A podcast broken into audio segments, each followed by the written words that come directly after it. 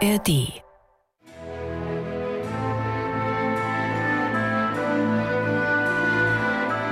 MDR Klassik, die Bachkantate mit Maul und Schrammeck.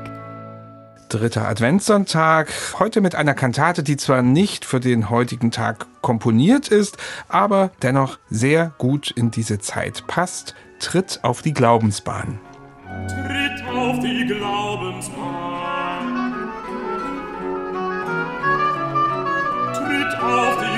Glaubensbahn.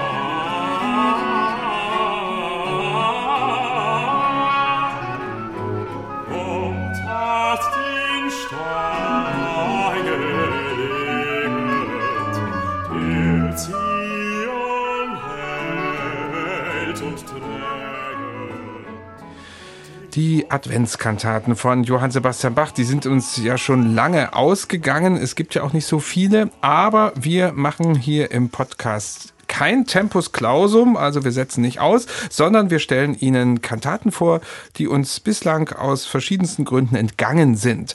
Heute haben wir, wie schon am ersten Advent, eine Kantate, die Bach für den Sonntag nach Weihnachten komponiert hat, und zwar 1714 in Weimar. Damit ist das unsere letzte Weimarer Bach-Kantate, die wir hier im Podcast behandeln. Michael, das ist natürlich Grund, um nochmal eine allgemeine Frage dazu zu stellen. Kann man den Weimarer Kirchenstil oder Kantatenstil von Bach irgendwie auf einen Nenner bringen? Nein, lieber Bernhard, man kann ihn insofern auf einen Nenner bringen, dass sich die Stücke eben nicht auf einen Nenner bringen lassen. Sie Auch sind einfach Antwort. ungemein vielfältig. Ja, also das Spektrum reicht von sehr, sehr kammermusikalisch bis wirklich richtig opulent. Sie sind auch vielschichtig. Also es gibt immer, finde ich, in jeder Kantate ein ganz besonderes Schmeckerchen, wo Bach in irgendeiner Form versucht zu demonstrieren, dass er die Quadratur des Kreises musikalisch beherrscht. Ja, mal eben noch überraschenden Choral mit hineingemehrt oder dieses oder jenes. Reich an Sinfonien, auch das gab es dann später nicht mehr. Also, Also diese Sinfonias, also Vorspiele. instrumentale Einleitung, ganz stimmungsvolle. Nicht ganz jede Weimarer Kantate, wir haben ja leider nur an die 20 Stück erhalten. Es waren ja wahrscheinlich doch deutlich mehr, die es gegeben haben muss. Aber auch das ist charakteristisch. Sie sind arm an Rezitativen, das liegt an den Textvorlagen. Und sie sind hochvirtuos, das kann man auch sagen. Und das hängt letztlich mit der höfischen Aufführungspraxis dort zusammen. Das waren natürlich beinharte Profis, abgesehen von den Sopranisten. Das waren Knaben des Gymnasiums, die diese Stücke aufgeführt haben. Also vor allem würde ich sagen, die Vielfalt ist schon überwältigend. Und es gibt keinen gemeinsamen Nenner. Jedes Stück ist anders. Und das merken wir jetzt, glaube ich, hier bei unserer abschließenden Weimarer Kantate auch wieder. Heute noch was ganz Besonderes, aber ich will wenigstens einen gemeinsamen Nenner vielleicht noch ins Spiel bringen und das ist der Dichter Salomon Frank, von dem ja schätzungsweise mal 80 Prozent der Weimarer Texte von Bach gedichtet sind. Und der ist auch für die heutige Kantate Tritt auf die Glaubensbahn zumindest textlich verantwortlich. Wie macht er es denn? Wie stellt er den Bezug zum Evangelium dar? Das sind die prophetischen Worte von Simeon und Hannah an Maria. Ja, auf eine ganz virtuose Art und Weise. Der kannte seine Bibel und der hat natürlich sich immer erstmal sehr genau den Evangeliumstext des Sonntags angeschaut und für diesen Sonntag nach Weihnachten sind es eben genau diese prophetischen Worte dieser beiden Menschen da im Tempel, Simeon und Hannah. Und Simeon, nachdem er seinen berühmten Lobgesang angestimmt hat, sagt er dann folgende Worte, siehe, dieser wird gesetzt zu einem Fall und Auferstehen vieler in Israel und zu einem Zeichen, dem widersprochen wird, auf das vieler Herzen Gedanken offenbaret werden. Nicht ganz einfacher Text, aber in der Übersetzung bei Frank und letztlich auch in den Predigten über diesen Text geht es natürlich darum, dass wir dem Jesus folgen, dass wir auf seine Glaubensbahn treten. Also Frank dichtet, tritt auf die Glaubensbahn. Gott hat den Stein gelegt, der Zion hält und träge, so beginnt's in der ersten Arie.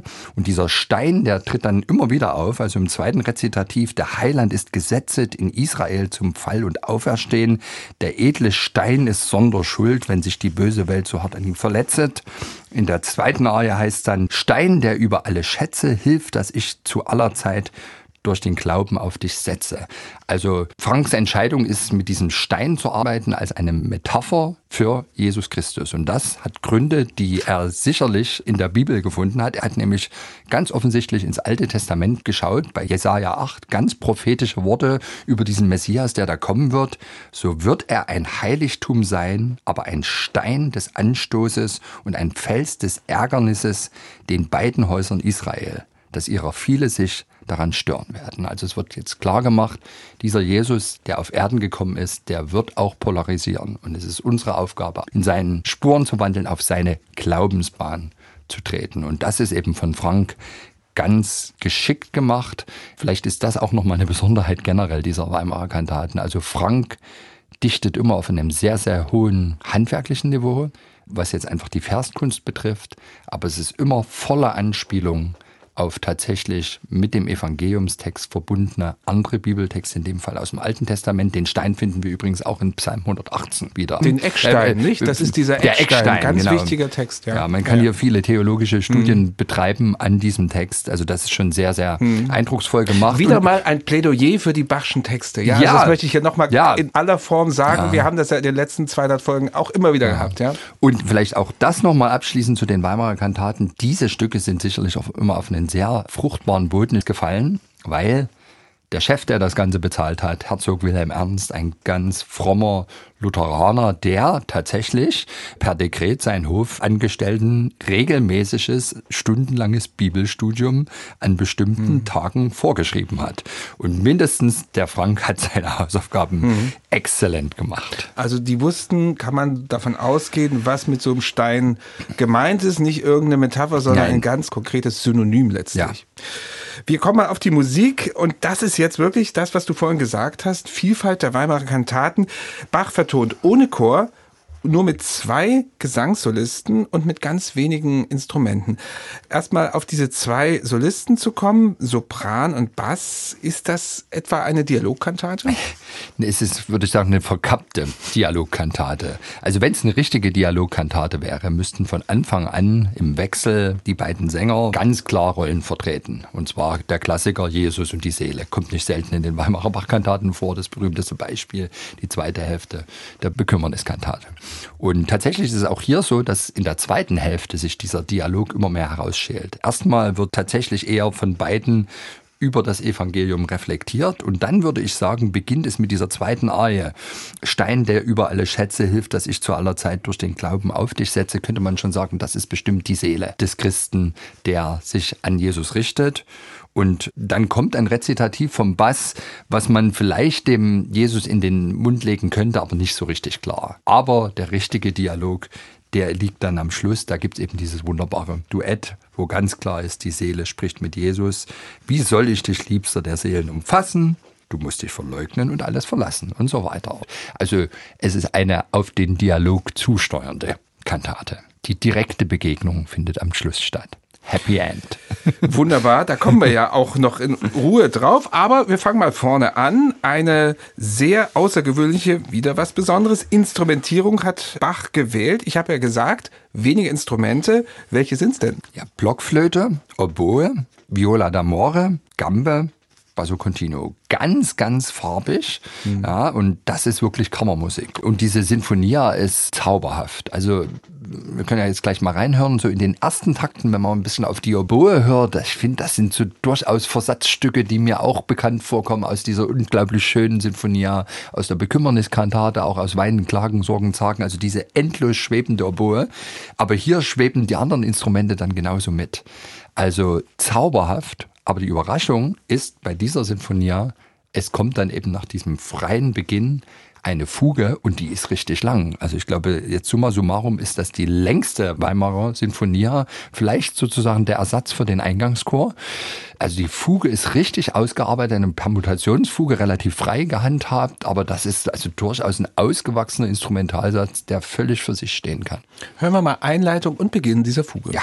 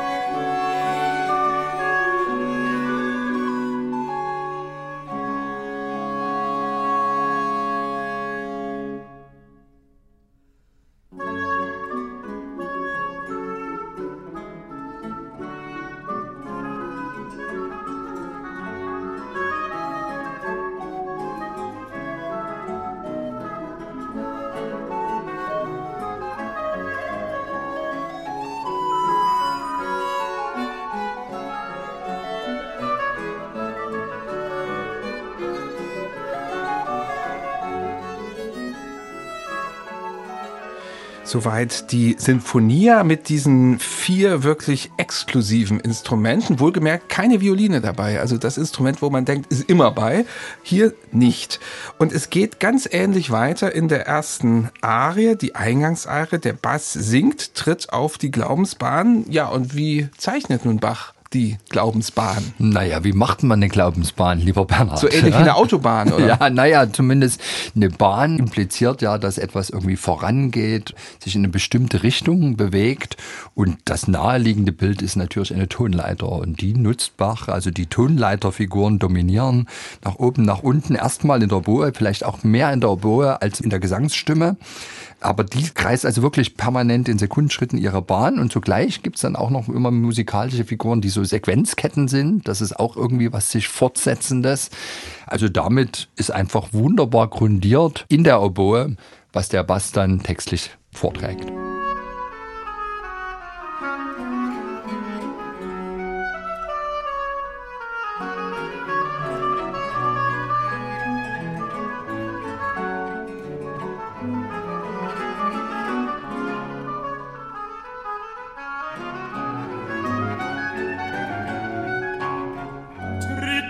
Die Glaubensbahn.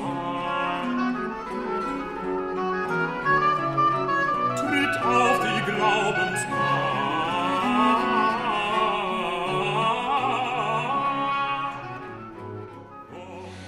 Das ist also die Glaubensbahn, die Bach hier komponiert hat und die der Bass singt in dieser ersten Arie.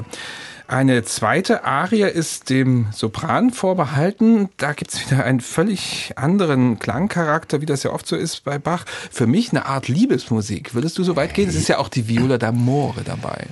Ja, Liebesmusik schon allein natürlich wegen der ersten Textzeile. Stein, der über alle Schätze hilft, dass ich zu aller Zeit durch den Glauben auf dich setze. Also ein Stein, der wertvoller ist als alle anderen Schätze, soll hier Jesus sein. Und deswegen präsentiert Bach hier ein herrlich farbiges Stück. Die Farben der Sinfonia werden wieder aufgegriffen und dieser Stein glitzert in allen Klangfarben deshalb. Und es ist wirklich ein Schatz. Zauberhaft, anrührend. Und wenn ich sage, dass da hier schon im Grunde genommen die Seele singt, kann man sagen, vielleicht ist ihre Aufgabe hier, so mag das Bach gesehen haben, tatsächlich den Jesus mal zu verführen. Und ich denke, mit dem Stück hat Bach gute Chancen, dass das gelungen ist.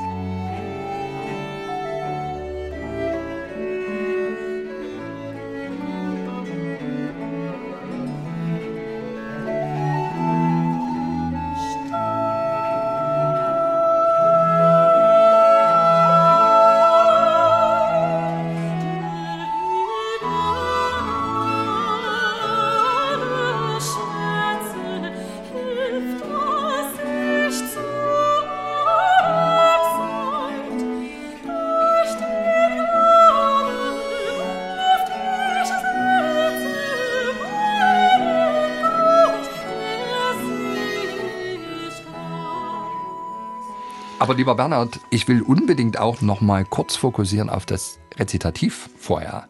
Das kommt zwar als ein Sekko relativ unauffällig daher, aber Bach leistet sich hier etwas, was möglicherweise, ich sage es jetzt mal ganz vorsichtig, weil ich es nicht überprüft habe, singulär ist. Da heißt es am Anfang in Israel zum Fall und Auferstehen, der edle Stein ist sonder Schuld.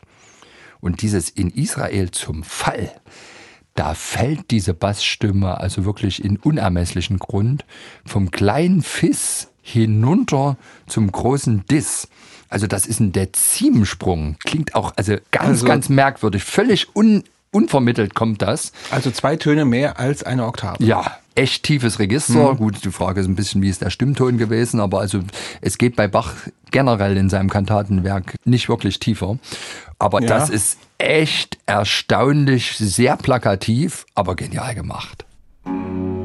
Der Heiland ist gesetzt in Israel zum Fall und auferstehen. Der edle Stein ist Sonderschuld.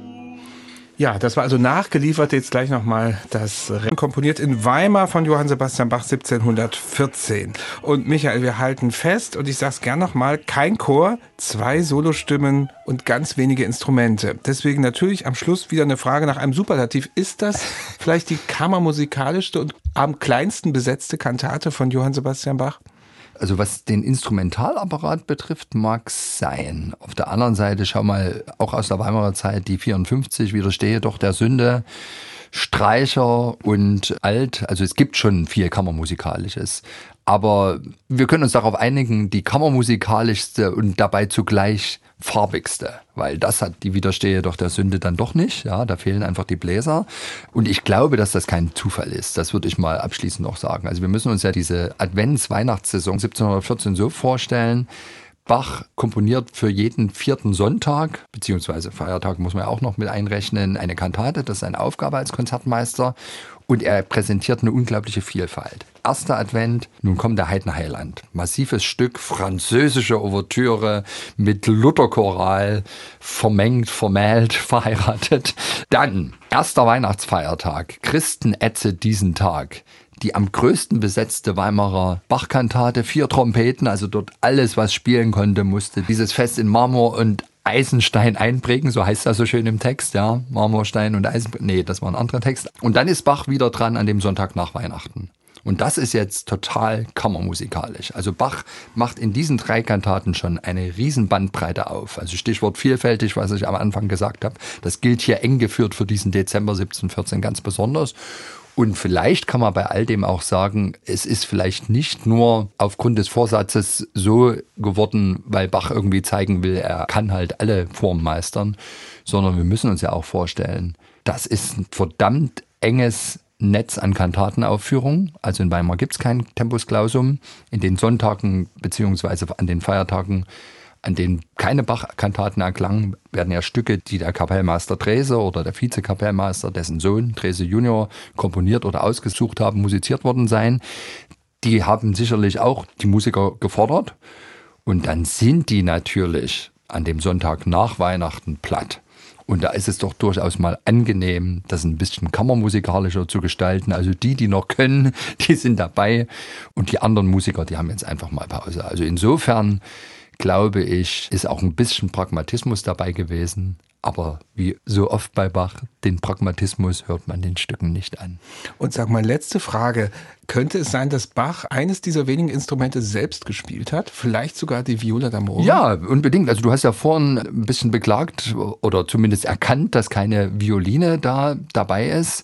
Aber natürlich konnte der Geiger, und das mag sehr gern Bach gewesen sein, statt zur Geige zur Viola d'Amore greifen. Es wird ja auch über Bach gesagt, dass er, wenn er im Orchester mitgespielt hat, am liebsten die Viola gespielt hätte, ja, weil er da sozusagen mittendrin im Klang ist und in seinen eigenen Stimmen bedeutet das ja nicht wie bei manch anderen Komponisten, dass man einfach nur begleitet, sondern nein, genauso am musikalischen Geschehen beteiligt. Bach ist Bach und Bach konnte alles, auch die Viola d'Amore spielen.